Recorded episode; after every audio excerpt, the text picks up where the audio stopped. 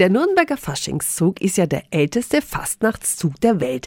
Das ist einfach unglaublich. Noch unglaublicher ist es aber fast, dass wir übermorgen da dabei sein dürfen.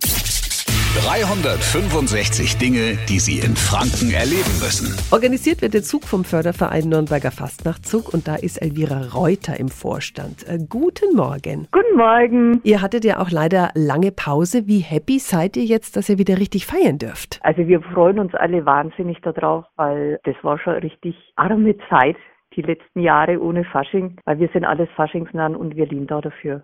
Da schlägt unser Herzblut dafür. Und der Faschingszug ist halt dann immer der Höhepunkt der Kampagne. Und deswegen ist es eigentlich uns so wichtig, dass der läuft. Und Peter und ich sind ja mit dabei. Ähm, Nochmal Dankeschön an die Nürnberger Faschingsgesellschaft AK04.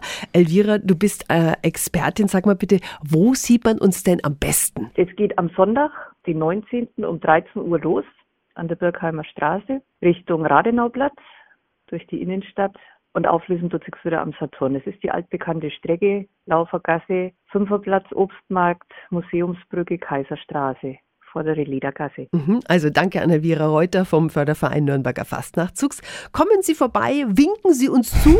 Wir haben auch ganz viele Bonbons mit dabei. Der Zug startet am Sonntag um 13 Uhr in der Bayreuther Straße, Ecke Pirkheimer Straße und geht dann Richtung Innenstadt. Und wie es nochmal dazu kam, dass wir dabei sein dürfen, das können Sie sich anschauen nochmal auf radiof.de. 365 Dinge, die Sie in Franken erleben müssen. Täglich neu in Guten Morgen Franken um 10 nach 6 und um 10 nach 8. Radio F.